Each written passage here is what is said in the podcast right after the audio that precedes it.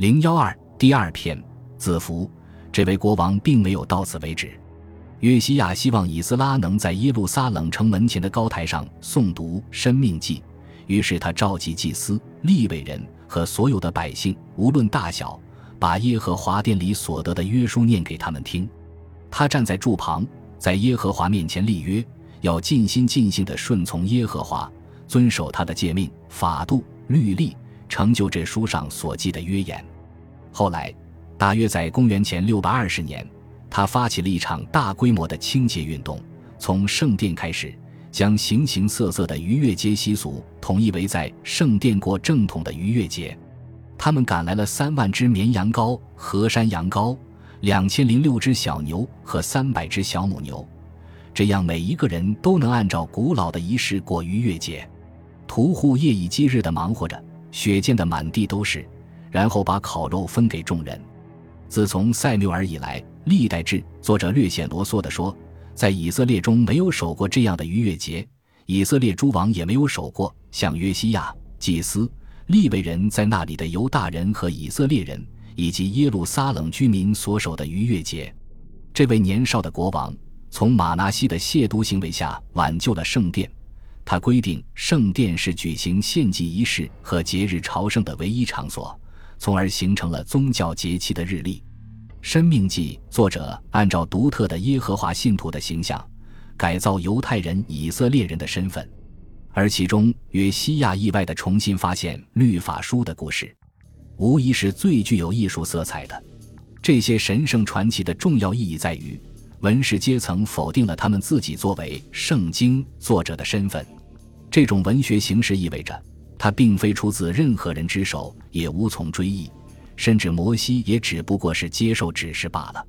因此，所谓话语、文字和书卷可以完全脱离历代国王，因为他们虽然是临时选定的守护人，但他们大多数被证明是刚愎自用的和不值得信任的。他们很容易为外邦习俗所腐化，或成为外邦女人的俘虏。在这方面，所罗门就是一个很好的例证。他有上千个妻子，其中有一位还是埃及公主。在《生命记》作者的眼里，女人都是像耶喜别那样的偏执狂，所以一再被描述为诱惑人的魔鬼。通过清除他邪恶祖父的影响，年少的约西亚努力再现了戴维和所罗门的传奇，从而恢复了戴维王室作为律法书守护者的尊严。这部具有生命力的书卷本身正是改革的中介。他静静地躺在地下，等待被希勒家发现，等待约西亚真正长大，等待他的王室成年礼，等待他成为摩西律法及其启示故事的自觉传人。于是，摩西通过约西亚再一次发话了，正如上帝当年通过摩西发话一样。所以，这部遗失的书卷闪动着神秘的微光。他的文字等待着人们用眼睛去读，他的话语等待着人们用口去说。他静静地躺在废弃的瓦砾中，盼望着再次复活。他才是叙事的中心。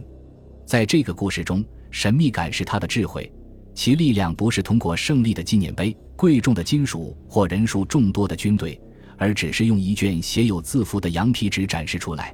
这也正是人们认为希腊文 Deuteronomy 比希伯来文 Varin 更准确地表达了其原意的原因。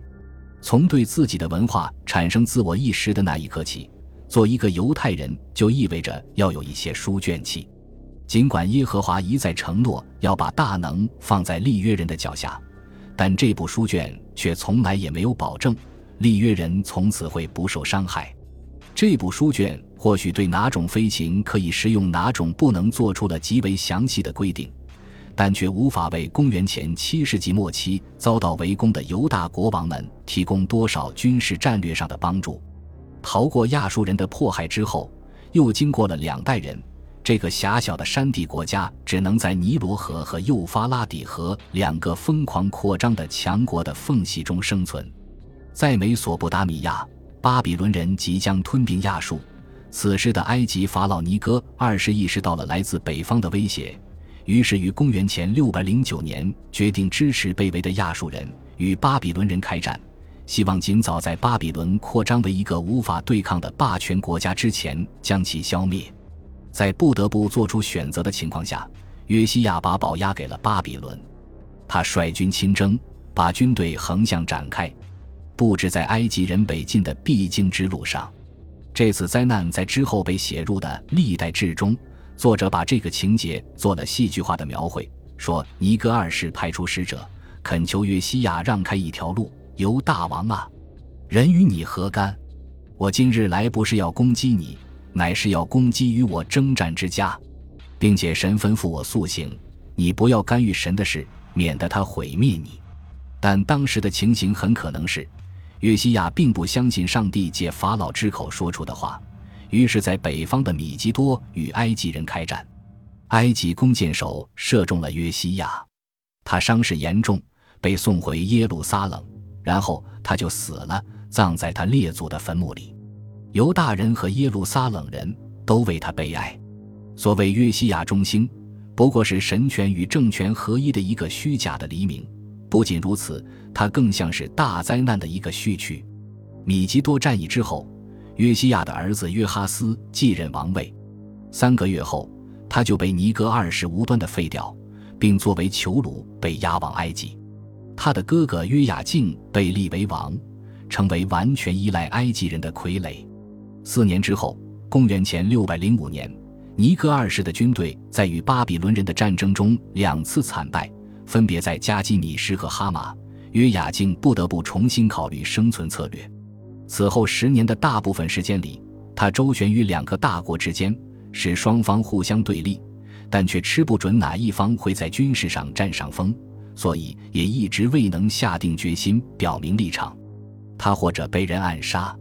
或者在公元前五百九十七年保卫耶路撒冷的战斗中战死。无论如何，他已经为自己过早的断定来自巴比伦的最大威胁已经消除付出了代价。耶路撒冷彻底沦陷之后，《杰里麦亚书》其作者极有可能是杰里麦亚的私人秘书见文士巴路，对约雅敬的死因给出了一种生动的文史式解释：不再用耳朵听。即固执的拒绝听从时刻在发生的律法书，在杰里麦亚书最生动的描述中，这位一直不理会先知警告的国王坐在过冬的房屋里，面前放着火盆，他极不情愿地让他的顾问尤迪朗读书卷上最新记下的一些悲伤内容。尤迪念了三四篇，王就用文士的刀将书卷割破，扔在火盆中，直到全卷在火盆中烧尽了。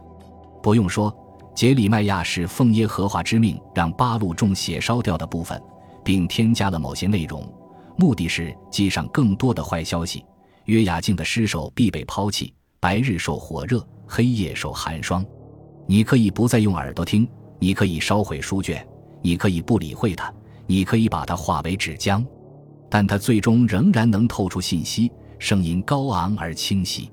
如果没有一位新的西西加或约西亚，就不可能有所谓的亚述奇迹。约雅敬的儿子叫约雅金，这样的叫法实在令人感到困惑。他在位仅三个月就被尼布贾尼撒废掉，并作为囚虏，连同众王子和犹大的男丁一起被掳往巴比伦。于是，他年轻的叔叔即约西亚最小的儿子西底家被立为王。事实表明，他是由大王国的最后一位国王。然而，故事并没有到此结束。犹大王国虽然已经沦为巴比伦的傀儡城邦，但无论是西底家还是犹大的民众都没有屈服于王国的命运。似乎某些东西激怒了包括杰里麦亚在内的先知。他声称，巴比伦人把耶和华的惩罚一起带走了。先知们或许辱骂过西底家，但人们并不一定都赞同他们的意见。我们有文字记录可以证明。在此后的十年中，西底家以及耶路撒冷南面和西面山区的居民时常发动起义，不停地为巴比伦人制造麻烦。到这十年接近尾声时，那些曾经被代为以后的历代国王废弃的山顶要塞，此时得到了丰饶的施菲拉一带乡村的充足供应。甚至当耶路撒冷于公元前五百八十八年被围时，这些要塞依然在坚持战斗。这些据点的指挥官肯定希望的是，如果西底家能够坚持到底，西西家水道保持通畅，那么新法老阿普瑞斯就会出兵。犹大人的命运寄希望于埃及，这在历史上还是头一次。然而，法老阿普瑞斯更看重南部边境的安全，他要首先对付南方的努比亚人和埃塞俄比亚人。于是，他把巴勒斯坦和叙利亚留给了巴比伦人。他赶在巴比伦庞大的铁甲军开进犹大王国之前撤退了。也正是在公元前五百八十八年至前五百八十七年这段时间，犹地亚独立的最后岁月，我们通过几封用希伯来文写在泥板上的残缺不全的信，了解了一位在前线的犹太人。信的作者是一个叫霍沙亚胡的军官，他当时驻扎在吉的一个厚墙高垒的据点里，专门负责从海边的亚士基伦到山区的西部伦的道路安全。